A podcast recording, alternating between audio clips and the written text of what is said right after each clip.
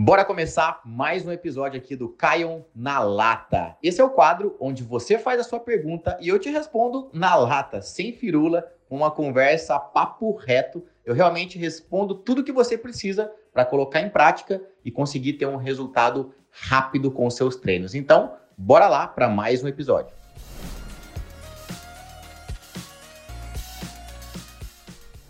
Caio, eu treino pernas em um dia. E no outro, eu faço um treino tipo HIT, tipo HIT, que inclui agachamento. Aí a pergunta é: isso pode atrapalhar o ganho de massa muscular? E a resposta, Elaine, para essa pergunta é: sim, pode. Afinal, o seu corpo não sabe de tipo assim, ah, hoje ela tá agachando porque ela tá fazendo musculação. Ah, no dia seguinte não. Esse agachamento aqui é um agachamento de HIT. Seu corpo não sabe disso. O seu corpo só vai entender o quê? O estímulo muscular que você está dando. Então, se um dia você vai lá, treina a perna, faz musculação, estressa a musculatura, degrada a musculatura, gera as micro rupturas que são necessárias para você desenvolver seus músculos. Da perna, você pega ali coxa, posteriores, glúteo, todas as musculaturas que envolvem no agachamento. E aí, no dia seguinte, que era para você estar tá deixando essa musculatura se recuperar, se recompor, você vai lá e mete mais agachamento ainda, tipo um hit. Vai atrapalhar, vai atrapalhar, Elaine. Por quê? Porque você vai, no momento que era para você estar tá descansando e você tem o seu anabolismo, ou seja, o seu ganho de massa muscular, ele vem justamente na recuperação. E aí no dia seguinte, que era para a sua musculatura estar tá recuperando, você está estimulando ela de novo. Então, esse é um erro que eu vejo que é muito comum. É muito comum. A pessoa vai lá, faz um treino de musculação, outro dia quer fazer um hit agachando. Não tem sentido nenhum. Primeiro que isso não é hit, isso é um balai de gato que inventa, né? Hoje tudo, a, a pessoa daqui a pouco vai ter hit transando, né? Ah, dá uma minha de frente rapidinho, ah, vira de costa, agora pega de quatro, agora vai, vem por cima e vai rapidão. É hit na cama qualquer merda que a pessoa junta hoje quer dar o nome de hit. Não é bem assim que funciona, tá legal? Então, esquece isso aí. Estímulo, descanso, foca na musculação e se for fazer hit, faz um hit bem feito. Não é esse hitzinho com agachamentozinho, burpezinho, essa palhaçada toda que vira uma, um balai de gato que não tem nem nome isso, tá? Pergunta aqui da Dani Machado. Comecei a malhar e senti muita dor nos joelhos. Estou esperando o resultado dos exames para saber se é desgaste ou colágeno. Se for desgaste, eu ainda posso malhar? Dani, o mais comum, né, quando é desgaste no joelho, é um desgaste na patela, né? Também, também conhecido como condromalácia patelar. Condromalácia patelar é um desgaste que você tem na patela do joelho ali e ele pode ter diferentes níveis, tá? Diferentes graus, né? Digamos.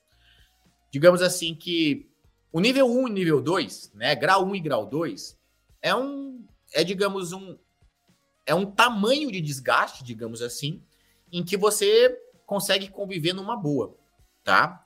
Já o grau 3 e grau 4, principalmente, já é praticamente uma perda total da cartilagem ali. E esse desgaste realmente ele, ele pode te gerar mais dor, é, mesmo que você não que você tome o maior cuidado do mundo, você vai ter dor, às vezes, até para subir escada, por exemplo.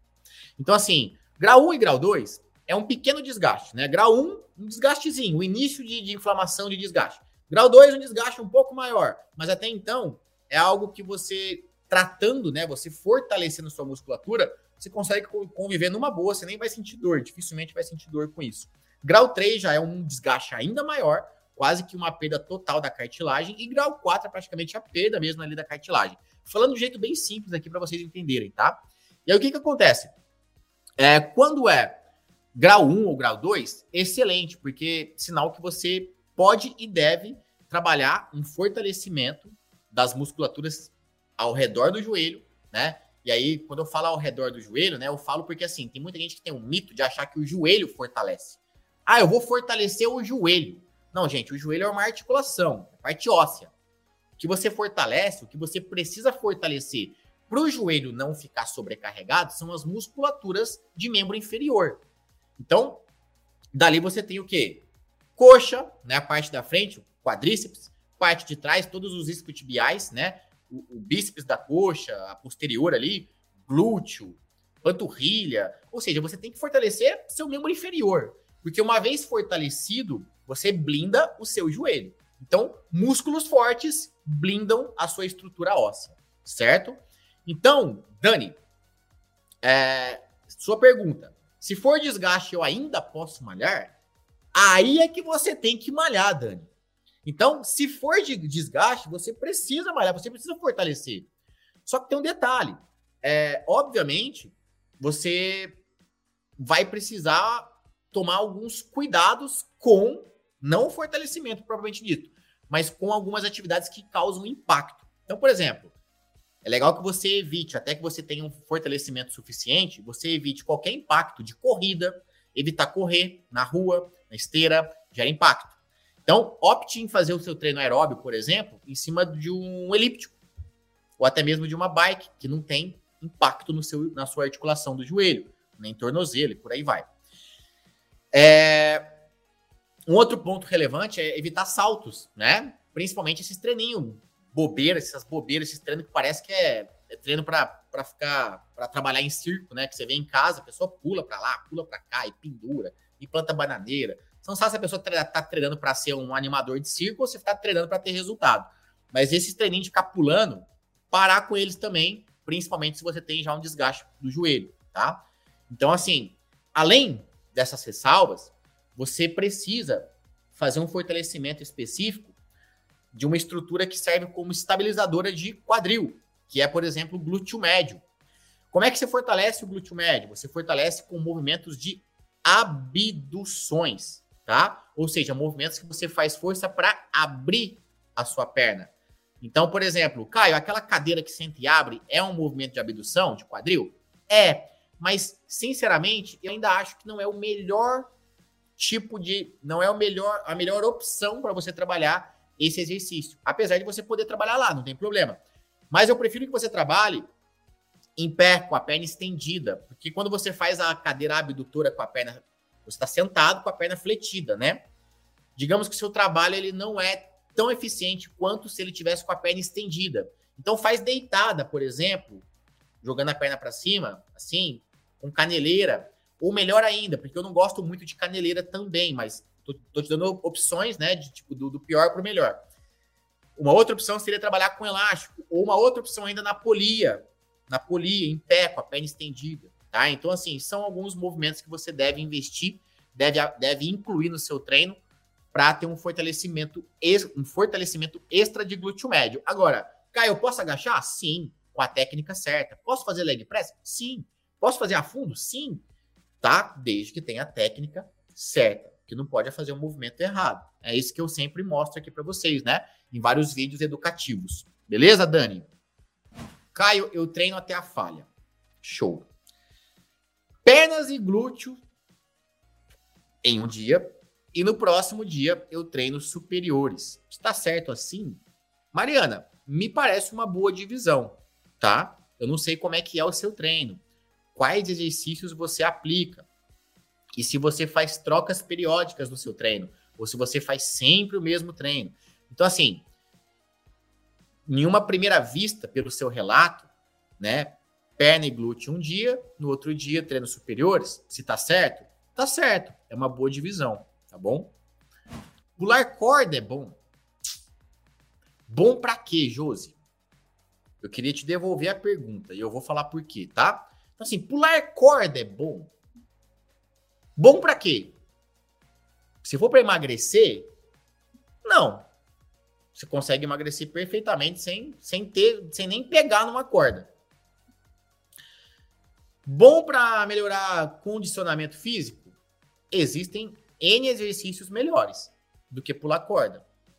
Até porque corda é mais um exercício de coordenação do que um exercício de resistência. É muito mais coordenação do que resistência. Se você não tem coordenação muito apurada, você vai ficar errando toda hora, vai ficar parando toda hora. Não é uma coisa que você consegue manter de forma muito contínua durante muito tempo. Então, assim, é um exercício.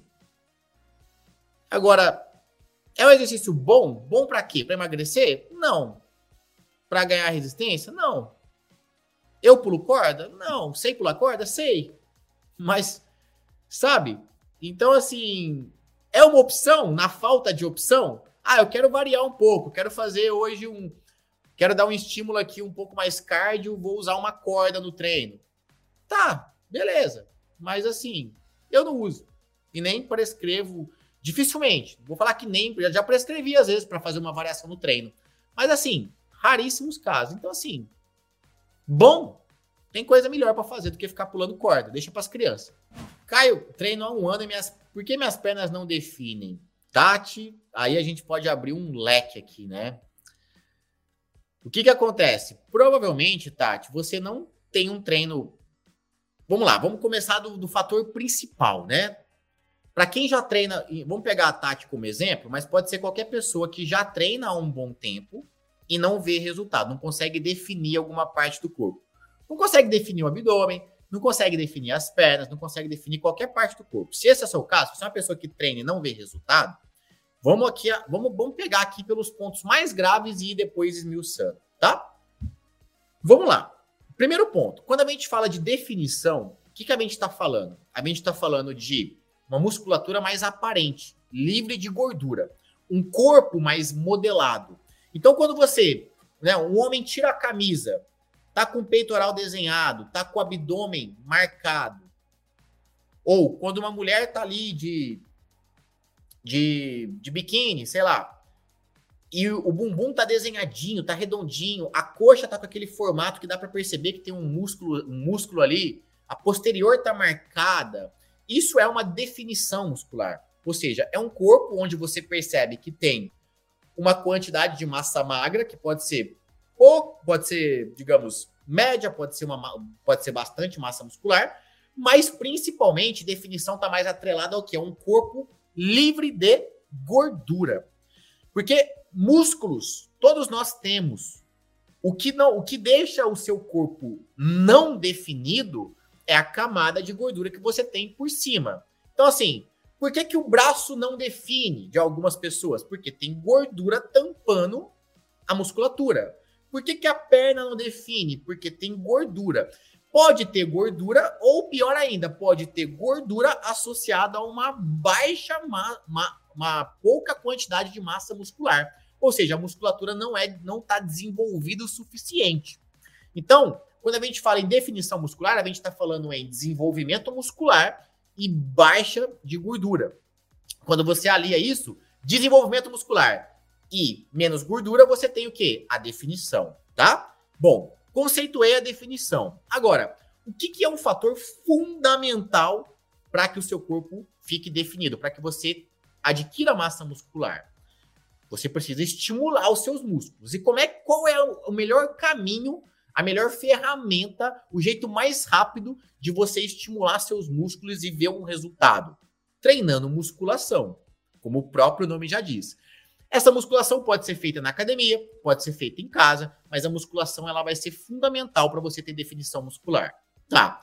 Esse é o primeiro ponto. Então, assim, Tati, por que, que as pernas não definem? De repente, você está investindo só em treino aeróbio, ou só em treininho com o nome de HIIT, que fica pulando, faz agachamento, faz burp, faz mil coisas, mas não estimula a parte muscular como deveria. Esse é o primeiro fator, pelo fato das suas pernas não definirem.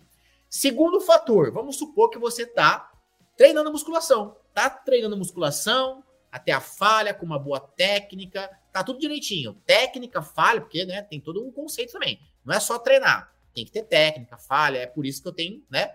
É por isso que eu ajudo os meus alunos com isso, com através do meu programa personal online, que é realmente um tutorial 100% ali do que, que ele tem que fazer e como ele tem que fazer. Mas beleza. Vamos supor que seu treino está sendo bem feito que você tem um treino bem montado e está praticando musculação. O segundo ponto que está impedindo a sua definição, com certeza, é a alimentação. Então, de nada adianta você só estimular a musculatura se você, como eu disse, tem camada de gordura por cima. Ou se você está estimulando a musculatura, tem pouca massa muscular e não está comendo os nutrientes necessários para que essa massa muscular se desenvolva. Então, a alimentação ela vai ser fundamental. Eu conheço várias pessoas que treinam, treinam, treinam, treinam e, e treinam mesmo, de estar tá ali na academia direto treinando. E às vezes não vê mudança. Por quê? está com erro no ajuste alimentar. Ou está comendo demais, ou está comendo de menos, ou está comendo os alimentos que não deveria comer, ou seja, os nutrientes que ela deveria colocar para dentro, que são, é, digamos, nutrientes construtores de massa muscular, eles não estão vindo. E o maior erro, Tati, num processo de ganho de massa muscular e definição, consequentemente, é o que? Geralmente está na deficiência de proteína. A maioria das pessoas, principalmente as pessoas que têm medo de engordar, comem uma quantidade muito pequena de proteína. Então é aquela pessoa que fala assim: ah, vou comer só uma coisiquinha, vou comer só um pouquinho, mas aí, aí come café da manhã, ai, um ovinho. Isso se tiver ovo, né? Às vezes é pão de qualquer jeito, com manteiga. Ou um bolo, né? Mas quando é mais ou menos bom, ainda pega mais um ovo. Um ovo. Um ovo. Um ovo. Um ovo tem 6 gramas de proteína. E o ideal é que você tenha, pelo menos na sua refeição, umas 25 gramas de proteína, 30 gramas de proteína. E aí a pessoa come um ovo. É muito pouco. Então as pessoas geralmente pecam pela falta de proteína e muitas vezes pecam pelo excesso de carboidratos. Então, assim, tem que cortar o carboidrato? Não. Mas esse carboidrato ele tem que ser consumido com uma moderação maior e a proteína tem que ser consumida numa quantidade um pouco maior para que faça sentido, para que você tenha ali, digamos, o mínimo necessário para construir massa muscular. E aqui eu estou falando só do carboidrato da proteína, que são os principais ali, né? Quando a gente fala de massa muscular, mas é lógico que tem gordura, fibras, é, vitaminas, dentre outras coisas. Então, com certeza, é erro no ajuste é, alimentar. Tá? Então, assim, são vários pontos que fazem uma pessoa não ter resultado. Desde treino errado, ou pessoa que faz um treino certo, faz uma musculação. Primeiro, assim, primeiro, modalidade errada. A pessoa não faz musculação, mas faz aeróbico. Beleza, acertou a modalidade, agora ela faz musculação, mas será que tá fazendo certo? Tá com a técnica certa? Tá indo até a falha? Tá trocando o treino com uma certa periodicidade, ou tá fazendo sempre a mesma coisa, com o mesmo peso, do mesmo jeito. Beleza. Depois disso, investiga a alimentação. Como é que tá a alimentação? Então, depois que você arredonda isso, treino certo, alimentação, não tem como. Você consegue resultado, você define, tá? Gostaria de saber se é obrigatório o uso de creatina. Pois não tomo, não mas tenho disposição no treino. Meu orientador disse que seria bom eu fazer o uso de creatina. Nice, não é obrigatório, tá, Nice? Apesar de creatina ser um bom suplemento, mas não é obrigatório, tá? Dá para você ter um, um, super resultado sem fazer uso de creatina, tá bom? E assim, seu, o seu é, treinador disse para você tomar creatina, assim, teu treinador não é nutricionista, tá? Aliás, creio eu que não. Pode ser que ele seja, né? Mas o ideal é que você procure um nutricionista para te ajudar com isso. Por exemplo, não sou eu que passo a dieta, apesar de entender um pouco né, de dieta, de vivenciar. Há muitos anos que eu faço dieta, estudei, né, sou formado em educação física, tenho uma noção de nutrição esportiva, mas, mas não sou eu que passo a dieta e que dou conselho sobre a alimentação para os meus alunos, porque eu não sou nutricionista. Quem faz isso são as nutricionistas que eu tenho no meu programa. Então, assim, muito cuidado com isso, tá, gente? Ouve nutricionista. Para de ouvir gente que não entende bulhufas das coisas e acha que entende. Aquele vendedor da loja de suplemento, só porque ele tem um, um bração, ou aquela mulher que tá lá na loja de suplemento que fala igual um pato que tô, em, em top de bomba e fica te falando que, ai, olha, toma esse aqui, olha esse, olha esse suplemento, olha isso, olha aquilo. Gente, a pessoa, ela, ela é uma vendedora pessoa é vendedora na loja, às vezes não, não tem formação, não tem formação em nutrição para aconselhar nada. E tem gente que vai numa loja de suplemento e fica pedindo conselho para a pessoa que está lá no balcão vendendo suplemento. Gente, não. Você vai na loja de suplemento com, com base no que o seu Nutri mandou você ir lá e comprar. Quem entende nutrição é nutricionista. Então, assim, vamos né, separar as coisas. Então, é a mesma coisa de você querer. Pô, para quem você vai construir uma casa, você vai pedir ajuda para quem? Vai construir a casa. Vai lá construir a casa. Pedir ajuda para quem? Pro jardineiro? Não, jardineiro entende jardim, não entende construção. Você vai pedir ajuda pro engenheiro. Então, assim, parem de ficar ouvindo pessoas que não, né? Ah, Vai um lá no Big Brother, sai do Big Brother, dá, começa a dar diquinha fitness. Aí vai um monte de trouxa seguir as, as dicas fitness do caboclo que há ah, formação em Big Brother. Formação em nada. Mas vem, fala qualquer coisa na internet, o povo acredita. Aí fica fazendo dieta ineficiente, fazendo loucura, gastando dinheiro à toa. Vai lá, compra o suplemento, gasta uma, uma tonelada de dinheiro lá que não vai servir para nada. Então, assim, cuidado com quem vocês ouvem, tá? Ó, pergunta aqui da Camille, da Camila e Lucas, né? Por que a pressão cai quando estou treinando intenso?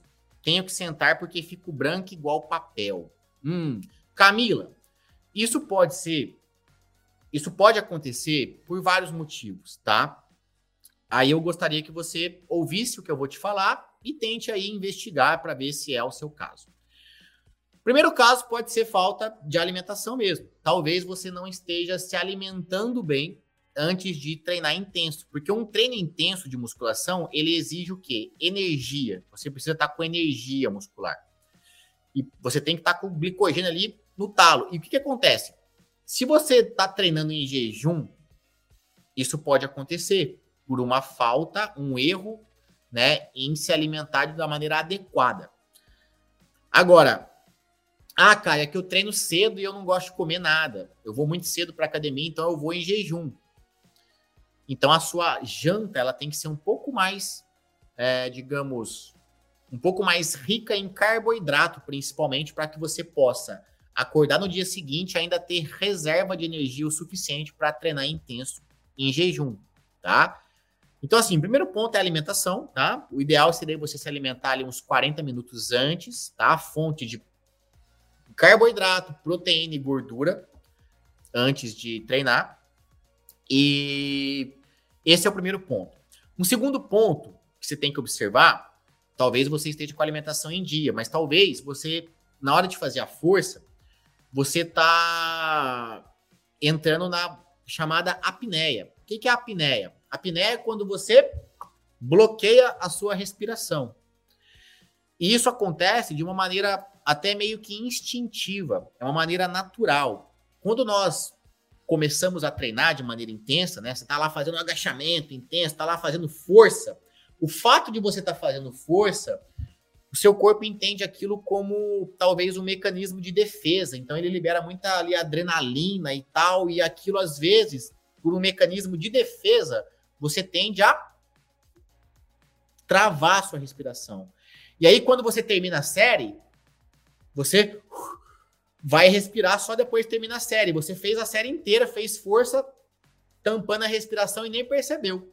E isso pode te dar um mal-estar, uma tontura. Você tem que sentar, porque você fica tonto e tal. Então, esse pode ser um fator também. Então, presta bastante atenção na hora de treinar, que você tem que treinar aí deixar o ar sair. Você tem que deixar o ar circular. Então, coloque esse reparo, tá bom? para te ajudar. Então, assim, são os dois fatores principais, tá? Que eu tenho certeza que deve ser um deles. Caio, é certo? A pergunta da Nara. É certo treinar perna em uma segunda e na quarta treinar bumbum? Vamos lá, Nara. Perna em uma quarta. O que, que você considera que é perna, né? Vamos pensar aqui. Esse é um grande erro de vocês. O que, que acontece? Perna e bumbum. O que é um treino de perna, Nara? Deixa eu dar um exemplo para vocês entenderem. Quando nós fazemos o agachamento, a gente está o quê? Trabalhando a coxa, o glúteo, a região posterior da coxa, a parte de dentro da coxa, para estabilizar o movimento, os adutores, até a panturrilha levemente solicitada. Então, quando você faz um, simples agachamento, um afundo, um leg press, você está trabalhando não somente perna, como também glúteos. Então, essa divisão que muitas vezes vocês fazem, ela é uma divisão onde vocês estão errando na dose, no estímulo e no descanso. Então, assim, essa divisão ela precisa ser muito bem montada. Então, eu não consigo te ajudar porque eu não sei o que você faz na segunda. Eu não sei o que você faz na quarta. Quando eu prescrevo meus treinos para os meus alunos, e vamos supor, se for uma mulher que treina seis vezes por semana e ela me fala lá no aplicativo que ela quer dar um foco em membros inferiores e quer dar um foco em glúteo, principalmente. O treino dela vai ter três treinos. Geralmente eu prescrevo três, três dias de treino. E um dia é meio que um geral, no outro dia ela, ela dá uma ênfase na parte anterior, um outro dia na, na parte posterior. Mas isso está organizado com os exercícios certos de uma maneira que ela favoreça o descanso muscular. Então, assim, eu não sei que exercício você faz, Nara. Então, eu não sei se isso pode estar sendo bom ou ruim, mas eu te dei aqui um, um spoiler do que, do que pode ser, tá? Se isso pode ser bom ou ruim. A pergunta aqui que eu tenho. Olá, boa noite. Pergunta: você já fez treinos com algum cliente como um personal trainer mesmo? Tipo, acompanhando totalmente a evolução da pessoa, acompanhando a alimentação e tal? Gente, é isso que eu faço, tá? É isso que eu faço. Só que eu, eu, o que, que eu fiz com isso, né? Eu ajudo milhares de alunos. Criei um aplicativo 100% inteligente. Tudo que está no aplicativo, não é um aplicativo desse que eu pego e um pronto e coloco qualquer coisa lá. Não, eu criei o aplicativo com toda a inteligência que eu tenho, estruturada lá dentro, para que eu possa atender milhares de alunos de uma só vez. Tá? É isso que eu faço. Boa noite. Você acha que aula de GAP eh, tem os mesmos resultados da musculação sendo bem feito? Mas não passa nem perto, Cláudia. Cláudia, Cláudia. Não passa nem perto. É uma coisa de você comparar um Uno com uma Ferrari, tá? Posso fazer um treino aeróbio? Pergunta da Nanda. Posso fazer cardio e treino de musculação no mesmo dia? Nanda, depende da tua estrutura de treino. Todo dia? Não, não aconselho. Mas um dia ou outro pode ser que seja feito, tá? Não tem problema nenhum. Existe treino, ele colocou aqui, escreveu. Existe treino, entre aspas. Ele mesmo escreveu. Especial para quem tem mais de 50 anos? Óbvio que não, né, Jailson? Já imaginou? Olha só, a gente vai fazer um agachamento para quem tem 51 anos, hein? Vamos lá então? Para quem tem 51 anos, gente, vem comigo. Ó, se você tem 49 anos, lembre-se, esse agachamento não é para você, hein? É só para você que tem 51 anos. Então vem comigo, vamos lá agachar. Vamos lá agora. Vamos treinar o bíceps, certo? Vamos lá estimular o bíceps? Vamos fazer aqui um bíceps, uma rosca direta para quem tem 53 anos, gente. Mas atenção, hein? Você aí de 45 anos, por favor, não faça esse treino, é só para quem tem 53 anos. Então vamos lá. Vamos lá dar uma corridinha agora? Vamos lá dar uma corridinha na esteira, mas olha só, cuidado, olha bem a sua esteira, hein? Porque essa esteira aqui é só para quem tem até 40 anos. Se você tem 55 anos, tem que ser na esteira do lado ali. Tem uma esteira do lado que é para terceira idade, a terceira, essa esteira aqui é para pessoal até 40 anos. Gente, os músculos são o mesmo, independente da idade. O estímulo é um só. As pessoas que vocês veem na internet falando assim: olha, vem cá que eu vou te passar um treino para maior idade, para quem tem mais de 40, para quem tem mais de 50. Isso aí é só uma tentativa de iludir você de falar que é algo especial. Porque tudo que é especial a gente pode cobrar mais caro. Aí a pessoa fala: vem cá que eu vou te passar um treino para mais de 50. Ó, se você fizer um treino normal, vai custar X, mas o meu treino especial para mais de 50 vai custar 100X. Gente, parem de se iludir, né? Não tem treino com base em idade, tá? Não tem. Tem treino com base em performance. Isso tem, tá? O que, que eu quero dizer? É... Uma mulher que quer ganhar glúteo e treina seis vezes por semana ela vai ter o mesmo treino de um homem que treina três vezes por semana e quer ganhar bíceps? Não, vai ser diferente. Parte do treino pode ser igual? Pode. Boa parte pode ser igual, inclusive. Mas vão ter algumas características que vão ser diferentes. Certo? É... E não quer nem dizer, não é nem questão de homem e mulher, não. É questão de prioridade, de performance. Por exemplo, esquece o sexo, porque além de não ter idade, não tem sexo. Não tem exercício para homem, exercício para mulher. Isso aí é mais uma ladainha que inventam existe com base em objetivo. Então, pô, tem uma mulher que tem um, um membro inferior muito bem desenvolvido, ela quer dar um up no superior. Ela pode fazer um treino focando mais no superior. Assim como um homem que tem um membro superior muito bem desenvolvido quer dar um up no membro inferior. Ele pode e deve fazer um treino um pouco mais focado em membro inferior. Mas não quer dizer que é um treino masculino, um treino feminino. É com base no objetivo da pessoa, e não no sexo, e não na idade, tá? Então não se iludam com isso. Essa historinha de treino para homem, treino para mais idade, né? isso é tudo papo para vender um programinha especial, tá bom? Fica a dica aí. Queria saber como é que faz para a pessoa não ter preguiça na hora do treino. Vamos lá, o Gemerson perguntando. Gente, vocês têm preguiça? Comentem para mim quem tem preguiça. Queria saber como é que faz para a pessoa não ter preguiça na hora do treino. Gemerson, você extremamente sincero com você, tá, cara? Extremamente sincero. A primeira coisa que você tem que entender: nós somos animais.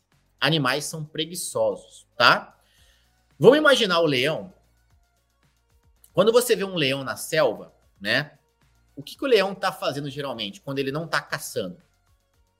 Ele tá deitado, dormindo. Tá deitadão, de boa. Ou ele tá transando, né? Ou ele tá acasalando o leão, ou o leão tá acasalando, ou ele tá caçando, ou ele tá dormindo. Ele não faz outra coisa. É um bicho preguiçoso. Então o leão, ele só se movimenta para acasalar, ele só se movimenta para caçar. Instinto de sobrevivência. Puro instinto de sobrevivência. Nós, seres humanos, somos iguais. Nós só nos movimentamos por um certo instinto de sobrevivência também. Nós somos preguiçosos por natureza. Então, por que, que você levanta da cama? Por que, que o despertador berra no teu ouvido e você levanta? Você tem que trabalhar. Você tem que pagar suas contas. Você tem que, pô, cuidar dos seus filhos, se você tem filho. Você tem que cuidar da sua família. Você tem que dar um jeito na vida. Mas é tua vontade levantar? Às vezes não. A, gente, às vezes, por se deixar, fica deitado o dia inteiro. Tanto é que domingo, muita gente, né, não tem que trabalhar, vai descansar, fica aquele domingo, oh, deitado levanta da cama, toma um café lá pra zona, deita de novo, dorme, depois dá um dorme, fica aquele domingo dormindo, preguiçoso. Porque nós somos, por natureza, seres preguiçosos. Então, primeiro ponto tem que entender: você não é especial por ter preguiça.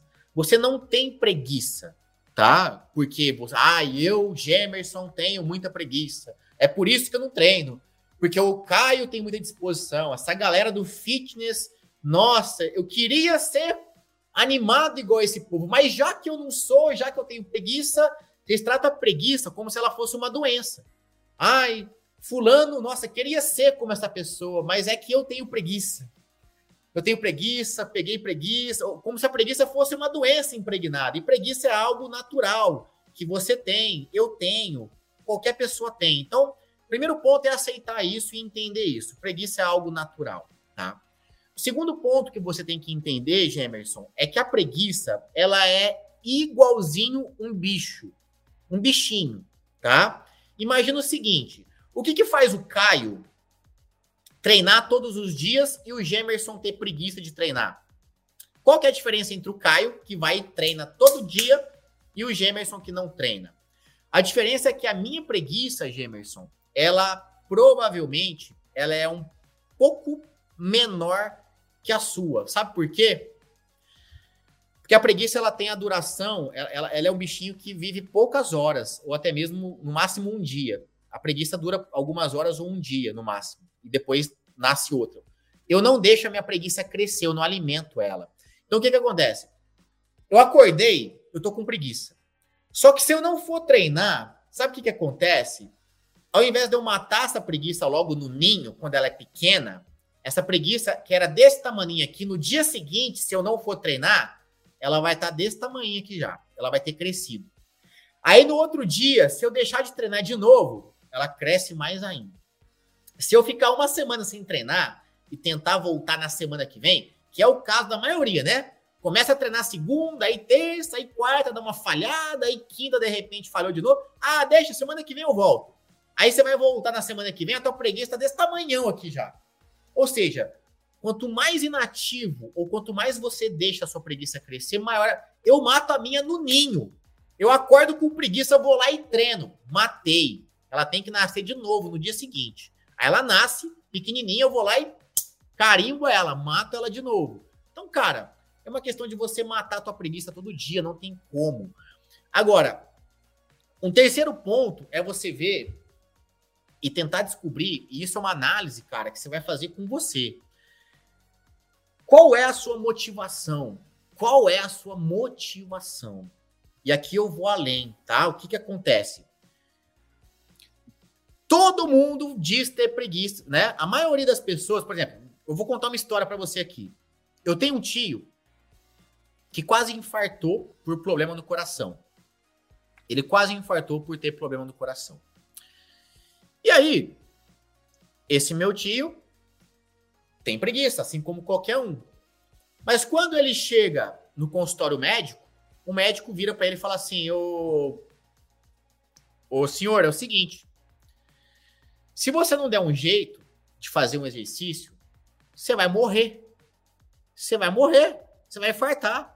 Eu diria que teu coração ele tem mais seis meses de vida. Você vai morrer se você não fizer exercício. Nessa hora, a pessoa que estava cheia de preguiça, ela dá um jeito de matar a preguiça. Por quê? Porque a motivação dela vai lá no teto. Na verdade, o cu na mão dela vai lá no teto, o medo de morrer. Isso motiva ela a treinar, porque ela fala: Meu, eu tenho que treinar, porque senão eu vou morrer. Eu tenho meus filhos, tenho minha mulher, preciso dar um jeito. Então, assim, tem pessoas que, com um susto desse, elas conseguem ganhar uma motivação. Outras pessoas têm uma motivação que não precisa ser tão extrema. Não precisa ser uma motivação de morte, mas é uma motivação assim: ah, eu me sinto feio. Eu, eu sou esse caso, por exemplo, que quando eu era adolescente, eu era gordinho, me sentia feio, me sentia mal por ter um rosto redondo, por ter uma barriga.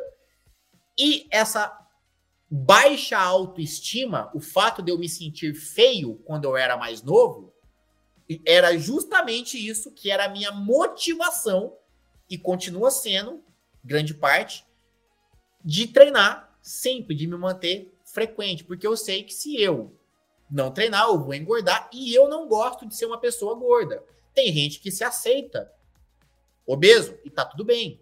Eu não me aceito, eu não gosto. Eu acho que eu obeso, eu me sinto feio, eu me sinto pouco preparado para fazer as coisas, para fazer esporte, para qualquer outra coisa. Então, a minha motivação ela tá no quê? Ela tá na minha estética, ela tá na minha saúde e a minha motivação ela ainda vai um pouco além, né? Diferente da maioria de vocês, que a minha motivação ela tá um pouco em vocês também. Porque imagina só, que moral que eu, Caio, teria para falar para vocês emagrecerem e ter um corpo bacana se eu fosse uma pessoa obesa? Qual a moral que eu tenho para falar isso? Se eu fosse obeso. Então eu preciso estar tá bem, porque querendo ou não, o meu corpo, ele é um reflexo, ele tem que ser um reflexo de saúde. Eu não preciso ser um cara é, extremamente fitness, um cara o mais o mais bombado do mundo, eu não preciso ser um cara escultura, né? Uma estátua esculpida. Mas eu preciso minimamente passar a impressão para vocês que eu sou saudável. Então eu tenho essa motivação da estética, da saúde e da questão do incentivo. Se eu não for essa pessoa, não incentivo vocês. E o meu objetivo é incentivar que vocês melhorem a saúde, melhorem a estética. E para isso eu preciso ser exemplo. Então, eu sou exemplo para poder fazer isso. Então, assim, acha, cara, a tua motivação. Então, Jefferson, como saber? Queria saber como faz para não ter preguiça. Acha a tua motivação, Mata a tua preguiça no ninho, tá legal? Mata a tua preguiça no ninho. São as duas chaves que eu tenho para te dar mata no ninho e acha a tua motivação.